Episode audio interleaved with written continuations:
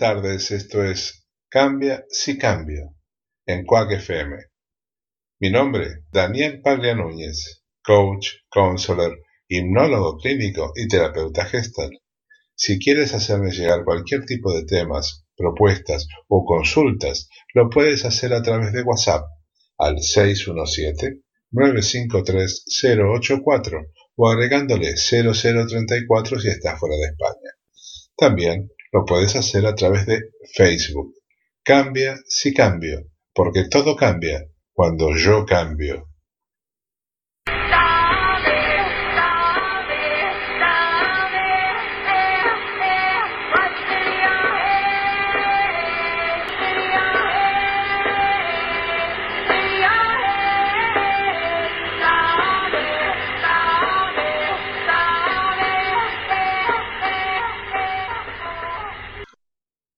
Esto es Cambias y Cambio, edición verano. La felicidad y las emociones van de la mano. Y así como en el programa anterior hablamos de ser felices, hoy hablaremos sobre el manejo de las emociones y cómo a través de ellas lograr ser feliz. Poco al aire una entrevista que me realizó AM 1290, Radio Interactiva, sobre este tema. Espero que les guste. Escuchemos antes a Eros Ramazzotti en Dímelo a mí.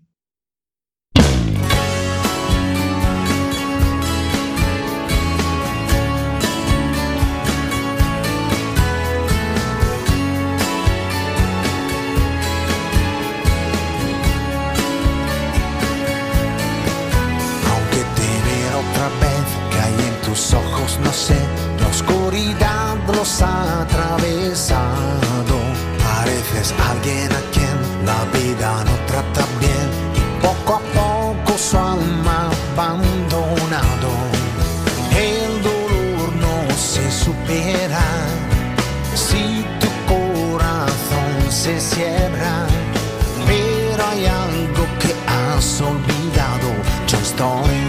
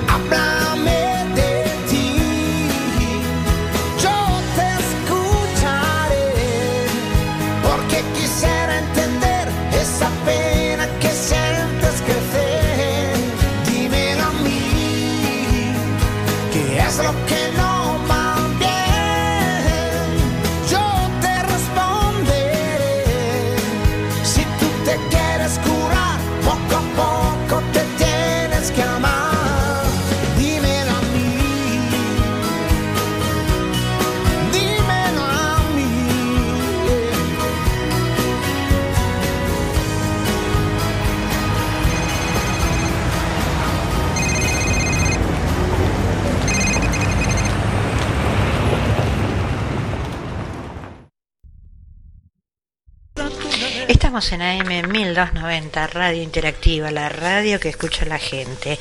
Y te cuento nuestra próxima visita. Daniel Norberto Paglia es argentino, está eh, radicado actualmente en España. Él hace hipnosis clínica y desde el 2001 está en España trabajando justamente en técnicas de desarrollo de personalidad, terapias regresivas, eh, hace hipnosis ayudando a superar problemas derivados de adicciones, desarrollando también terapias florales, terapias de Bach por el diagnóstico eh, áurico. en pocas palabras, lograr que las personas con técnicas sencillas recuperen su autoestima y puedan manejar sus emociones en libertad. Muy buenas tardes, un lujo tenerte con nosotros realmente agradecidos a, que estés acompañándonos hoy, esta tarde tan fría en Buenos Aires. Una de las cosas que me quedó ahí picando, eh, poder manejar las emociones en libertad. Primero que nada le contamos a la gente qué son las emociones, Daniel. Es todo lo que sentimos. Es poder mm, ser libre por sentir. No tener que cercenar absolutamente ningún sentimiento, sentirnos capaces de decir aquello que pensamos, porque en sí, si pensamos, es lo que sentimos y por consiguiente tenemos la libertad de expresarlo. Ahora bien, a veces uno dice, bueno, pero no puedo pensar y decir lo que pienso y ofender. Bueno, pero la idea es esa. Si yo estoy en libertad no voy a ofender. Simplemente voy a decir aquello que pienso.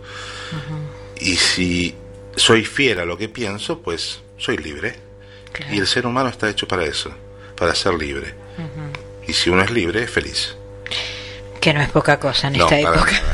hoy, hoy estábamos ahí entrando y nuestro operador me dijo, quiero que me digas dónde está la llave del cofre de la felicidad. Y creo que está asociado con lo que vos dijiste hoy. Totalmente. No hay una felicidad fuera, sino que hay que buscarla en nuestro interior, ¿no? Exacto. Yo soy feliz en el momento en que hago vivo y siento lo que quiero. Soy fiel a lo que siento y a lo que me gusta. Eh, vuelco mi vida en una actividad que no sea eh, un esfuerzo, sino que sea un divertimento. Si yo trabajo en lo que me gusta, si yo hago y soy fiel a lo que siento, pues no trabajo. Simplemente me estoy divirtiendo. Estoy ocupando mi tiempo. Estoy aprendiendo, estoy creciendo. ¿Qué es la función a la que venimos aquí? Justamente a eso, aprender y a crecer. Y esto de las emociones, ¿no? Porque muchas veces, eh, y lo podemos asociar con, con, Viviana, que estaba recién hablándonos y nos decía esto de que la vida cotidiana es tan vertiginosa para muchos de nosotros que, bueno, terminamos contracturados y con la necesidad de, tomar un masaje para que, bueno, relajarnos y poder seguir de vuelta, ¿no? Eh, ¿Cómo hacemos para esas emociones mm, aprender a manejarlas y manejarlas en libertad, como vos decías? Si bien eh, yo creo que nadie quiere enfermarse, pero a veces hay cosas que nos desbordan, situaciones a las que no pensamos que no tenemos la capacidad de enfrentarlas. ¿Cómo hacemos? Primero tenemos que darnos un alto. Eh, nosotros somos un proceso bioquímico. Cuando nos estresamos, nuestra química se satura con eh, adrenalina y otro tipo de hormonas que hacen que nuestro sistema cardíaco se acelere, nuestro sistema tensional se eleve, y eso hace que nos sintamos totalmente desbordados. Ahora, si hacemos un cambio en esa química, ¿cómo lo hacemos? Sencillo. Pues si todos nos relajamos un segundo, nos damos un tiempo para pensar, automáticamente nuestro sistema empieza a generar endorfinas, esas endorfinas contrarrestan la adrenalina y nos relajamos. O por lo menos tenemos tiempo para no dejarnos llevar por ese impronte. Y en ese momento vamos a darnos cuenta que podemos hacer eso que nos parecía imposible porque no era tan complicado.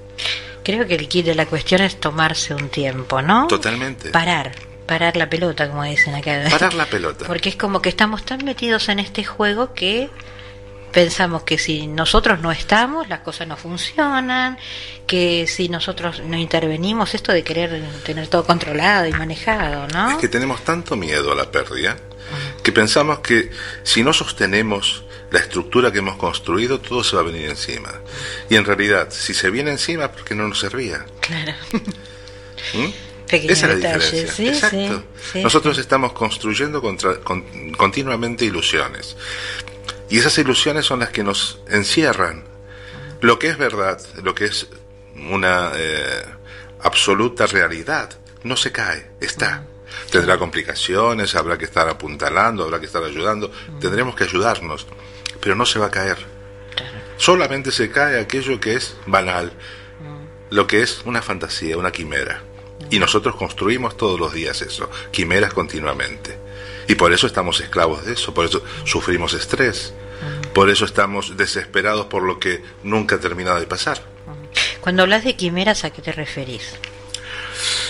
Nosotros al crear una ilusión de nuestra propia vida, creemos que lo importante es aquello que la sociedad nos dice que es importante.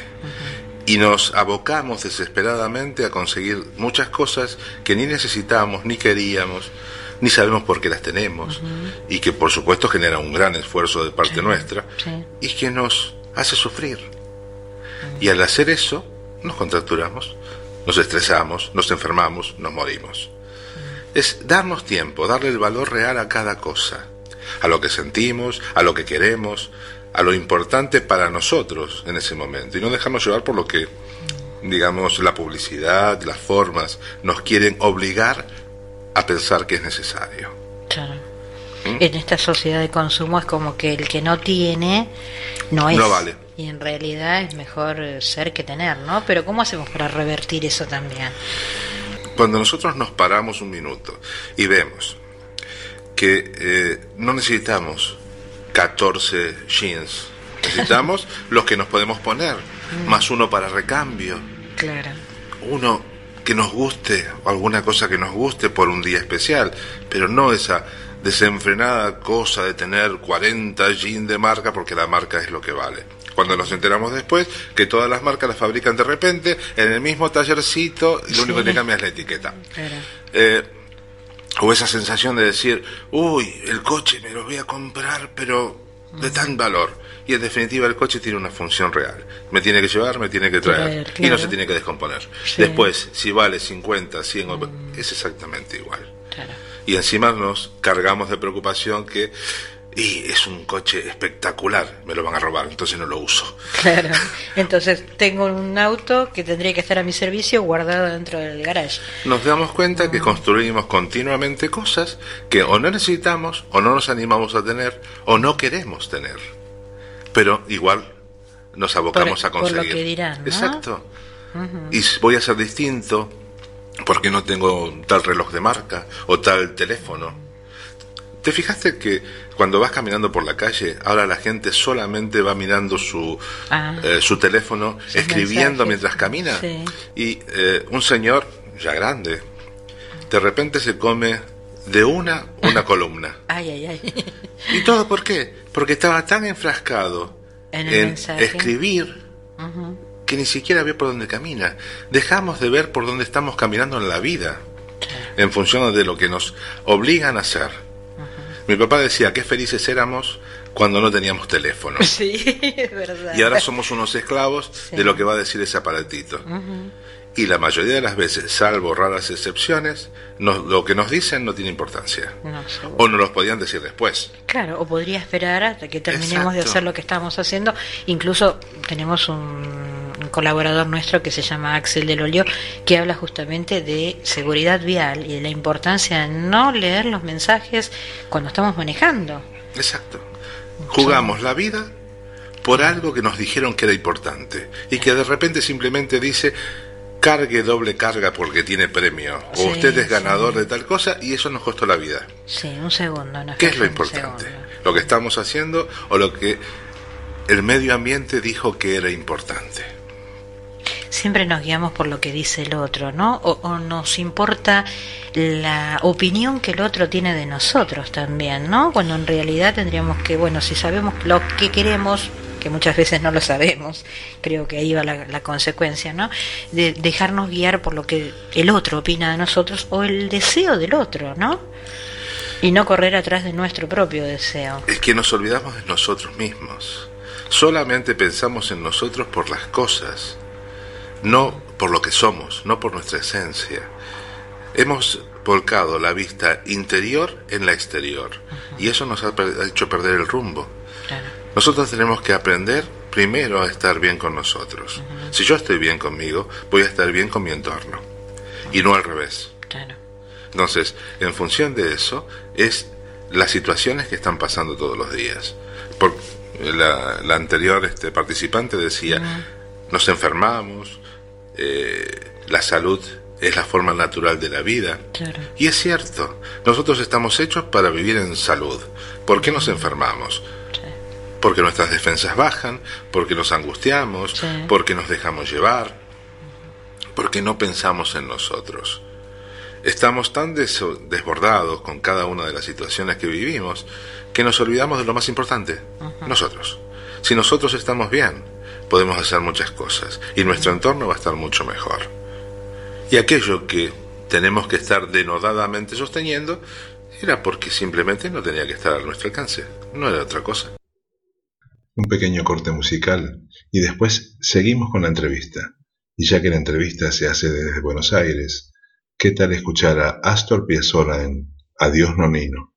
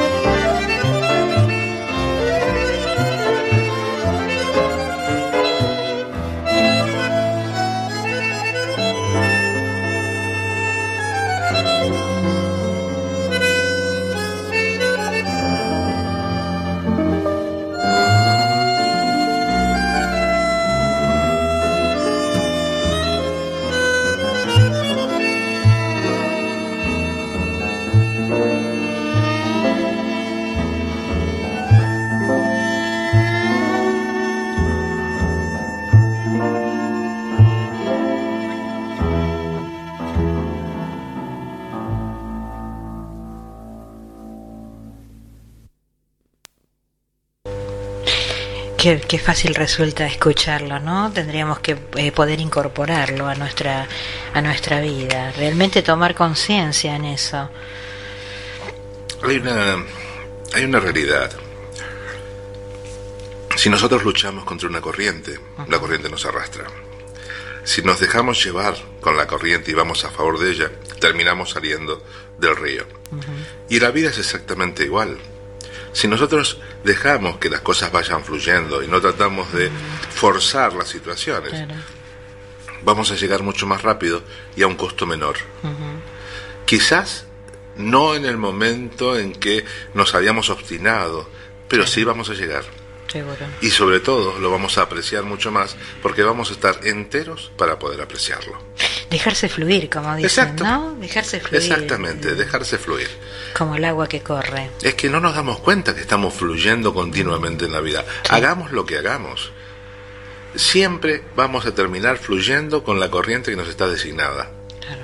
¿Por quién? Por nosotros mismos por lo que traemos como bagaje de aprendizaje. El tema que cuando vamos a contracorriente es como que tardamos el doble en, lograr eso que nos propusimos, ¿no? Cuando lo logramos. o, claro. o, nos gastamos en el camino. A veces no. Exacto, no es más que eso. Y ahí viene la frustración, ¿no? Sí. Otra de las emociones. Es que en realidad es una sola. La frustración es miedo. ¿Miedo a qué? Al fracaso. Miedo al perder, miedo a no alcanzar lo que quería, miedo a que el otro me juzgue, pero ya me estoy juzgando yo. Y a eso es como que no, no le prestamos atención. Nosotros somos el peor verdugo de nosotros mismos. Y ahí es donde vienen los castigos, ahí es donde vienen las violaciones que permitimos que el otro haga sobre nosotros. Eh, las relaciones afectivas que están cargadas con menosprecio, con desvalorizaciones, no es culpable el otro, somos nosotros. Que permitimos. Exacto, que no decimos basta. Por lo que sea, por miedo a que nos dejen, a que nos eh, envidien, porque nos peguen, siempre hay una salida. Pero somos nosotros el que permitimos que esa situación se produzca.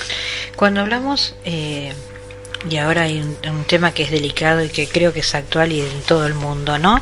El tema de la violencia. Mm. Eh, alguien genera violencia, pero también uno, como decís vos, permite. ¿Qué pasa cuando vos estás tranquilo en tu casa haciendo tus actividades diarias y viene alguien a violentar justamente tu intimidad, tu tranquilidad? Estás entrando tu auto en tu cochera y viene alguien a atacarte. ¿Cómo, cómo podemos manejar esas situaciones? Porque eso ya no, no excede a nuestra... Cuando... A nuestra posibilidad, ¿no? Cuando las, eh, la violencia está generada por personas que su intención solamente es el robo. Normalmente esas situaciones pueden ser frustrantes, pero no son más que cosas materiales. Entonces, el no generar una, una resistencia a veces es el mejor, mejor consejo. El problema que nosotros tenemos en la actualidad, que muchas de esas personas eh, no están en sus cabales por determinados motivos. Por consiguiente, es muy difícil saber cuál va a ser la, respuesta, aun cuando no hagamos nada. Pero ahí que nos quedan, pues ahí nos queda solamente la decisión como ciudadanos y como individuos de exigir que la sociedad esmere sus esfuerzos para que eso, esa forma de violencia esté minimizada. Ya cuando es ese tipo de violencia, eh, no es una relación eh, familiar o de entorno. Estamos, están actuando muchas cosas externas, desde la droga, bandas, mm. eh, distorsiones de la conciencia.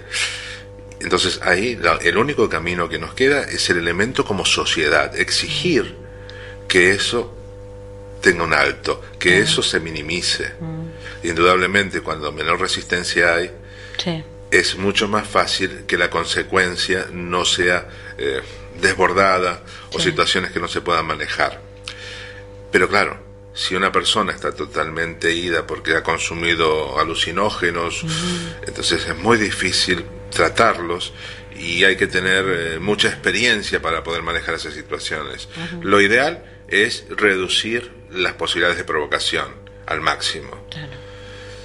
Luego, ver cuál es el resultado de acuerdo a, la suerte que se tenga.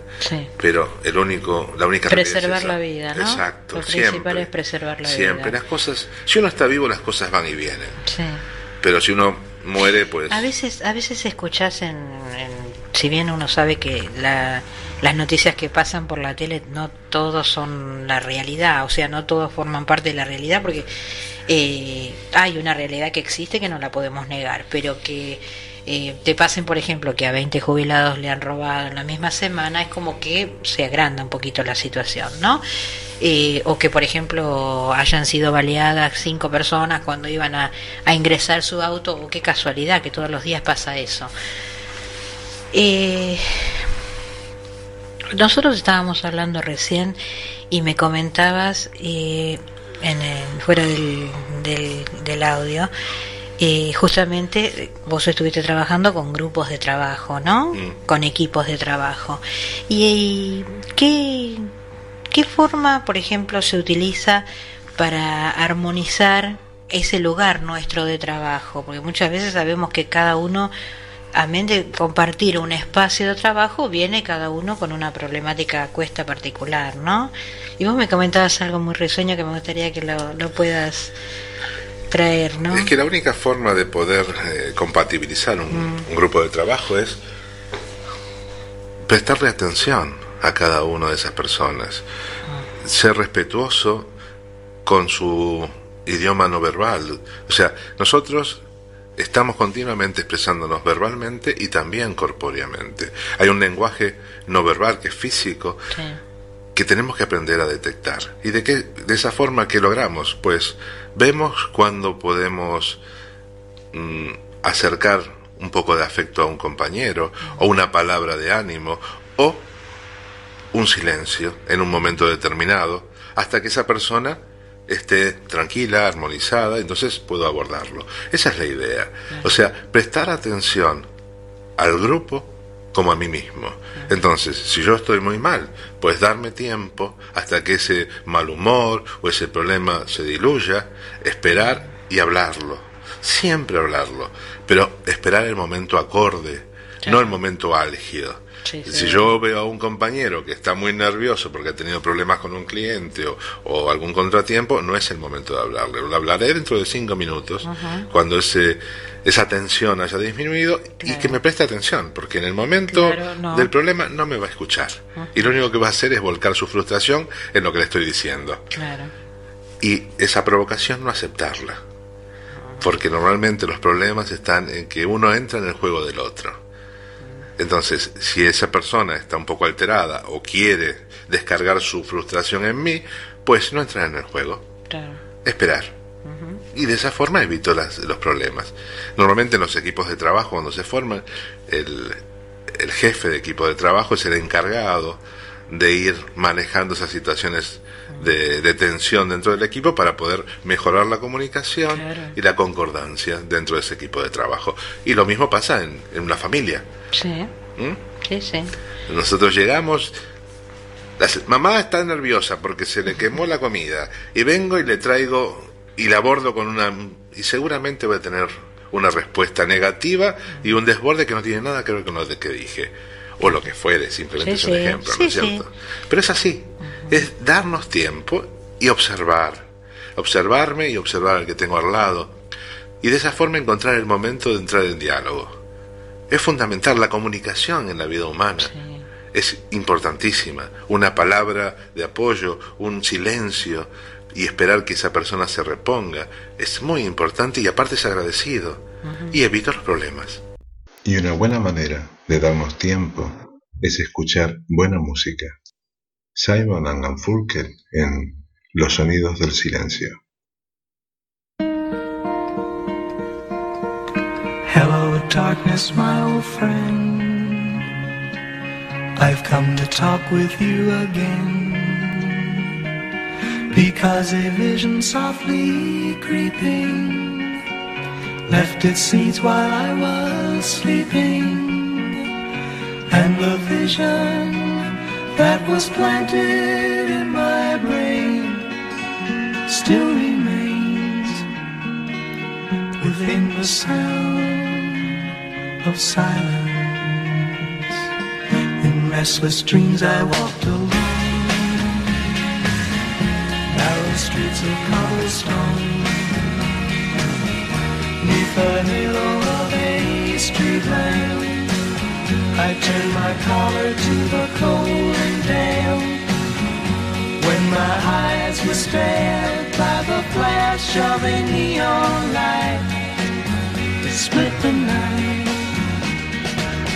and touched the sound of silence. And in the naked light I saw ten thousand people, maybe more. People talking without speaking. People hearing without listening. People writing songs that voices never shared. No one did disturb the sound of silence. Fools that I, do not know silence like a cancer grows. Hear my words that I might teach you. Take my arms that I might reach you. But my words, like silent raindrops, fell. Echoing the wells of silence the people bowed and prayed to the neon god they made. And the sign flashed out its warning in the words that it was forming. And the sign said the words of the prophets are written on the subway walls, the tenement halls,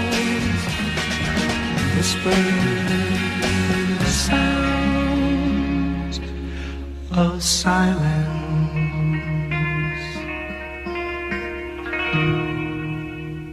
Hablábamos también recién de que la palabra cura, ¿no? La palabra que puede ser eh, un dardo filoso, como puede ser un, es un estilete, un paño, una caricia, claro. Exacto. Sí. Exacto. El ser humano tiene la bendición de la palabra, pero también esa palabra es un arma. Si uno ve los resultados de la historia. Cuando uno ve una filmación de la Segunda Guerra, cuando Hitler arengaba a las tropas, esa tropa iba convencida, porque la palabra había sido cargada de poder. Y la palabra con poder es más peligrosa que una bala. claro, seguro. Esa es la realidad. Y la palabra también es un bálsamo, una palabra de acompañamiento, de consuelo. A veces es casi más importante que hasta un remedio. El doctor Argeris decía, curo con, la, curo con, mis, con mis manos, pero más curo con mi palabra. Y es una realidad. Sí, sí. ¿Eh? Ese enfermo que le dicen, viejito, ¿cómo estás? Ya se siente mejor. O hasta que lo llaman por el nombre, exacto, ¿no? Exacto. El ser una persona, el ser un individuo, no un número, nos hace tomar conciencia de que somos importantes. Y eso nos da fuerza y energía. Ser significados por el otro, qué importante en lo que este estamos haciendo. Tu palabra que llega a un montón de personas, personas que están solas, personas que buscan algo y que vos le acercás cada domingo. Y cada vez que estás abriendo ese micrófono, estás llegando a un corazón. Sí. Es importante. Ver, más, ver más allá de una persona un corazón realmente, que está recepcionando o que está ávido de un mensaje nosotros hablamos siempre que los domingos son los días más catastróficos para mucha gente porque tienen su actividad en la semana, pero el domingo es como que están ahí tratando de ver cómo lo sobrellevan, sobre todo las personas que están solas, ¿no? Es que estadísticamente es un día muy oscuro, porque la gente realmente se encuentra sola. Es lo que hablábamos antes, esa vorágine del día a día, del trabajo, en el domingo es el día en que eso disminuye o no está.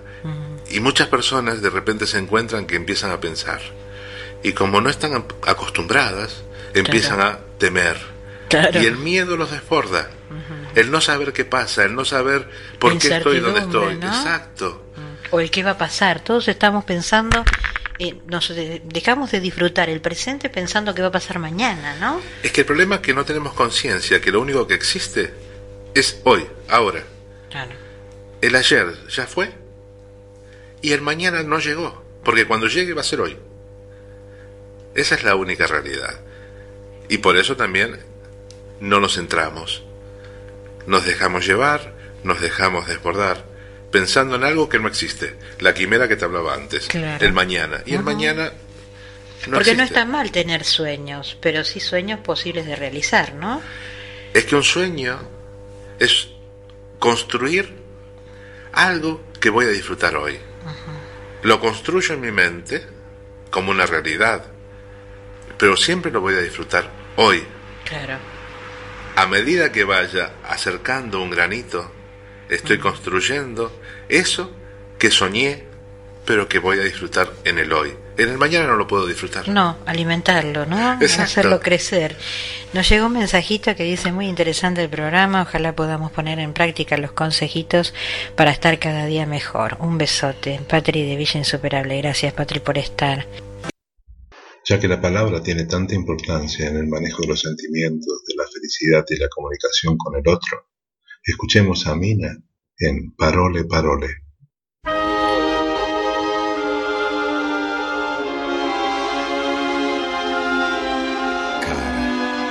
Cosa mi succede stasera? Ti guardo ed è come la prima volta. Che cosa sei?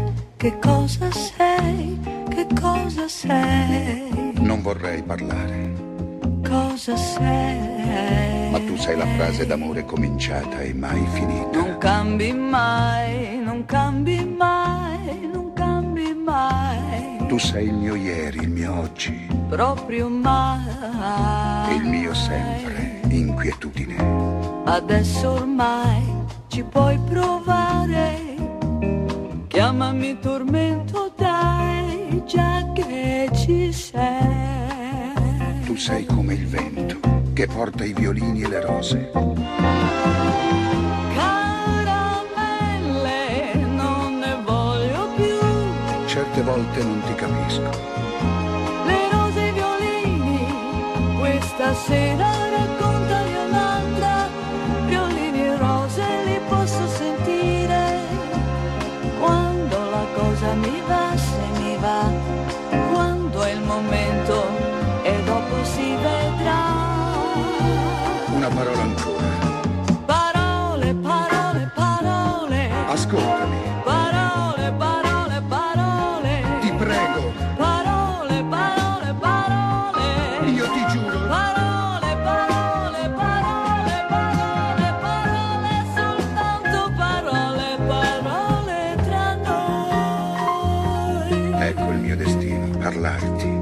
Parlarti come la prima volta. Che cosa sei? Che cosa sei? Che cosa sei? No, non dire nulla. C'è la notte che parla. Cosa sei? La romantica notte. Non cambi mai, non cambi mai, non cambi mai. Tu sei il mio sogno proibito. Proprio mai. È vero, speranza nessuno più ti può fermare. Chiamami passione, dai, hai visto mai. Si spegne nei tuoi occhi la luna e si accendono i grilli. Caramelle, non ne voglio più. Se tu non ci fossi, bisognerebbe inventarti. La luna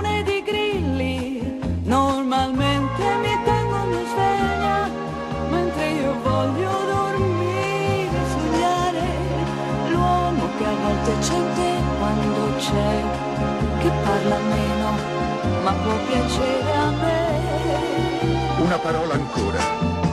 Parole, parole, parole. Ascoltami. Parole,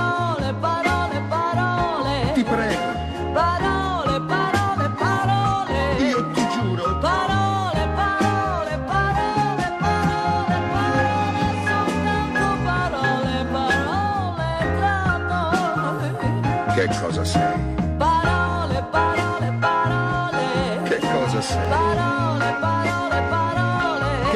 sei? Parole, parole, parole. Che cosa sei? Parole,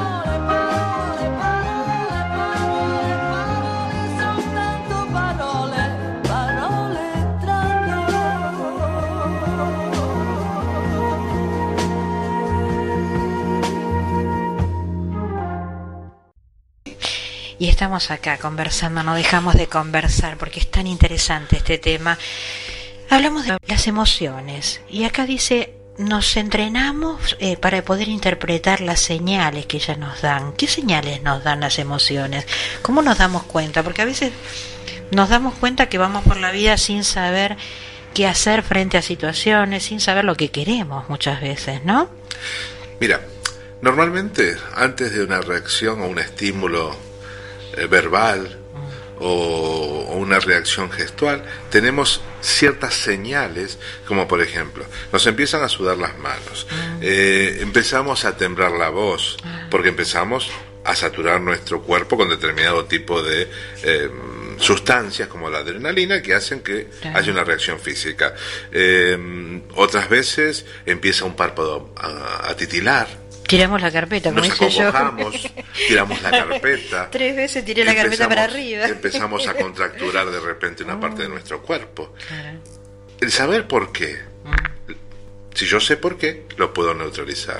Si lo neutralizo, minimizo las consecuencias. Y si minimizo las consecuencias, indudablemente no voy a tener el problema. Cuando me refiero a- al otro, al ajeno, también. Muchas veces llego a mi casa y la persona que está en mi casa eh, está con cara de mal humor. O Digamos. sacude un pie, o le tiembla una mano, o tiene una voz entrecortada, y que nosotros, como ya lo conocemos, sabemos que algo está pasando. Y te dice, ¿qué te pasa? Nada. Exacto. Y te mira para el otro lado. Entonces, al interpretar esas señales corpóreas, no vamos a hacer esa pregunta ¿qué te pasa? Claro. Vamos a tratar que esas sensaciones se diluyan. Nosotros también sabemos porque lo conocemos al otro. Y si no lo conocemos, simplemente vamos a esperar, no entrar en la provocación Claro. y en base a eso, después entrar en el diálogo. Siempre el diálogo es fundamental. El hablar es la única forma de saber por qué. Claro. Pero lo que no tengo que hacer es entrar en la provocación del otro cuando es una situación donde intervienen varias personas. Y cuando soy yo, pues entonces, darme un tiempo, esperar a que esa sensación nos pase. Hay ejercicios muy sencillos para que eso pase. Y a partir de ahí, ver por qué me estoy dejando llevar por esa sensación, o por ese pensamiento, o por esa cosa que creo no poder manejar, y que normalmente terminamos pudiendo manejar. Claro. Pero claro, nos apuramos, y al apurarnos no vemos el cómo. Y siempre eso es lo importante, el interpretar las respuestas y las señales. Y si yo interpreto las respuestas, también voy a administrar las señales y Claro. viceversa. Siempre es igual, pero en todos los órdenes.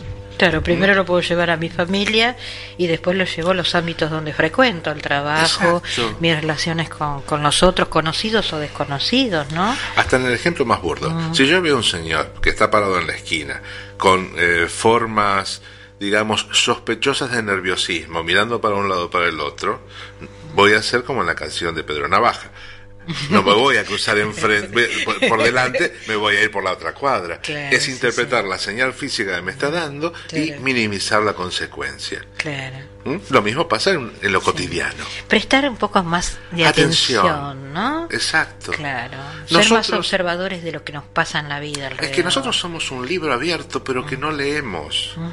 Siempre y continuamente estamos mostrando nuestras páginas, pero no hay quien las lee. Y lo que nosotros queremos es que haya gente que las lea. Y como no las lee, nos ponemos nerviosos. Y nos ponemos nerviosos y agredimos o nos agredimos. Es dar tiempo para la buena comunicación, que es fundamental en lo individual o en lo empresarial. Claro. Y si lo llevas a una empresa, si no hay una buena comunicación, pues no funciona. No. Porque se hacen triples veces compras, más gastos o trabajos que no tienen ningún sentido. Claro. Y en lo familiar pasa exactamente igual. Sí, seguro. No es más que eso, interpretar señales para no tener conflictos. Y si no hay conflictos, pues hay paz. Y disfrutarlo, disfrutarlo al máximo. Es que la vida es eso, disfrutar. Lo otro no es vida. Lo otro no es vida. Si realmente para muchos que se angustian y que los vemos sufrir y muchas veces después terminamos diciendo qué le pasa, se está victimizando, en realidad es lo que puede, ¿no? Como hablábamos antes, pero también se puede cambiar eso, se puede revertir. Es que en realidad estamos hechos justamente para eso, para poder vivir en paz y en armonía. Podemos hacerlo, solamente tenemos que animarnos a ese cambio. Y tenemos que eliminar siempre el único enemigo que existe, el miedo. El miedo que nos cercena, que nos impide dar un paso más. Y ese miedo lo podemos vencer, porque no es natural. Es posible. Exacto. No es natural, es verdad. Es adquirido. Exacto. Y todo lo que es adquirido se puede... Se, puede, modificar. Claro que sí. No es más que eso. Bien, mira, hace, hace varios eh, domingos que venimos hablando justamente del cambio, que mucha gente no acepta el cambio, dice, no, yo soy así, no voy a cambiar. Y realmente, de verdad, todo lo que es adquirido es posible cambiarlo. Exacto, exacto. Lo único que tenemos que hacer es perder el miedo y decir, basta quiero ser lo que me merezco ser. Y lo que me merezco ser siempre va a ser bueno. Todos estamos hechos para ser buenos seres humanos. Tenemos que permitirlo. Tenemos que sacarnos ese miedo al que dirán, ese miedo al otro, o ese miedo que nosotros mismos creamos. Y se puede. Solamente hay que desearlo y empezar ese camino. Muchísimas gracias por tu visita. Hasta aquí, cambias y cambio. Hemos escuchado en el día de hoy a Eros Ramazzotti en Dímelo a mí, Astor Piazzolla en Adiós Nonino, Simon Garfunkel, Los Sonidos del Silencio, Mina, Parole Parole, y me despido con Mozart, Sinfonía número 31 en D mayor, Kegel 300. Hasta el próximo miércoles y recuerden, si quieres comunicarte con el programa o enviarme cualquier tipo de información o consulta, lo puedes hacer al WhatsApp 617-953-084 o a través de Facebook. Cambia si cambio, porque todo cambia cuando yo cambio.